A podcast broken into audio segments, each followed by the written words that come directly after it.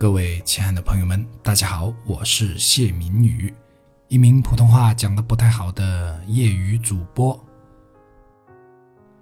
两个人之间怎样的状态才是最好的呢？我认为是一直都保持如初见那样的感觉。这不仅仅指男女之间的爱情，还包括朋友之间。人与人之间刚开始接触时都感觉对方哎挺好的。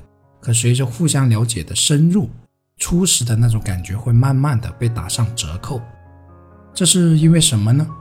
我认为是因为刚开始彼此看到的都是对方的优点，而缺点都是隐藏着的状态。可这种隐藏是经不起时间考验的，因为人无完人，每个人身上都有缺点，再加上大多数人都偏向于关注他人的缺点。今天咱们主要聊的是情侣之间如何保持初见的感觉，也可以理解为爱情要如何保鲜。上个月我去香港探望亲戚和朋友，亲戚是我老婆那边的阿姨和姨父，阿姨得了乳腺癌，所以呢最近都在化疗，姨父一直对她照顾有加，而且一点都不畏惧疾病。我发现姨父特别乐观，而且很喜欢讲阿姨的好话。就我和他们相处的几个小时里，我就能常常听到姨父以“哎，你阿姨人很好的”这样开头的话。比如说，你阿姨人很好的，朋友也特别多，出院就有很多朋友来看她，请她去这里去那里。又比如说，你阿姨人很好的，会织很多衣服，她的很多朋友的衣服都是她织的。又比如，你阿姨人很好的，做什么什么菜就她做的最好吃，等等。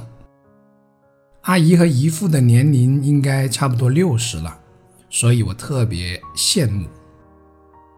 姨父看阿姨的眼神都是带着一种关爱和体贴的。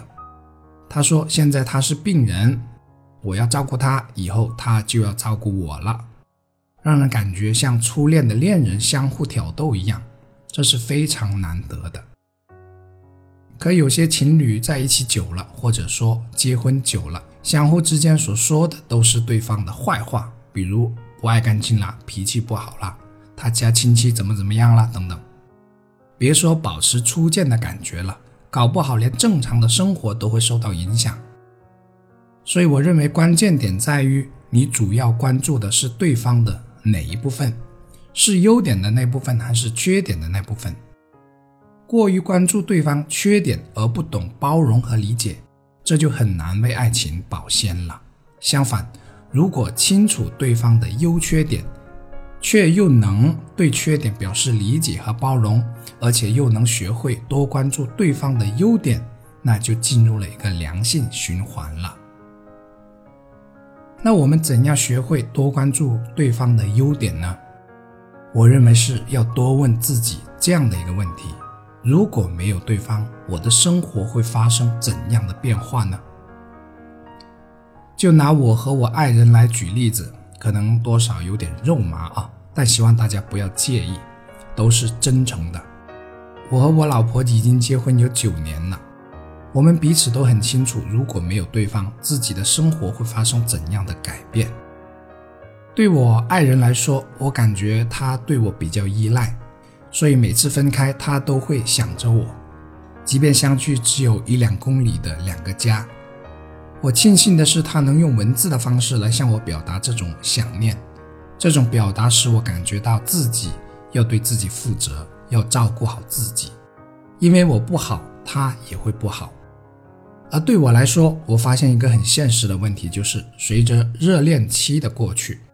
我已经变得越来越少跟他说甜言蜜语的话了，但我打心里很庆幸能娶到他这样的一个爱人。但我可以很负责任的告诉你，他身上依然有很明显的缺点，比如小气啦，喜欢闹情绪啦，还有比较懒啦等等。但这并不妨碍我刚才所说的庆幸。那天我发了一段朋友圈分享，我说。桌面和地板上的灰尘可以证明，有老婆和没老婆在家是不一样的。是的，有老婆在家，家里会整洁很多；可老婆不在家，家里就很快变得脏乱差了。因为他要在老家带孩子，所以呢，最近我们几个月并没有经常住在一起。我住在我的新房子这边，经常都是一个人；而之前他一直在的时候，都是隔一天进行一次大扫除。而我自己一个人的时候，一个月都不会大扫除一次。这就很明显可以看出他在和不在的区别了，尤其是厨房。我们大概一到两个星期聚一次。也相当于约会了。我们的约会很简单，就是一起坐在新房的客厅里看看电视，吃吃零食，时而我倒点酒喝喝，或者我们去看场电影，闻闻爆米花的味道，又或者我们一起出去运动，或者骑行，或者到一个地方玩一下。这些都是需要规划和创造的二人世界。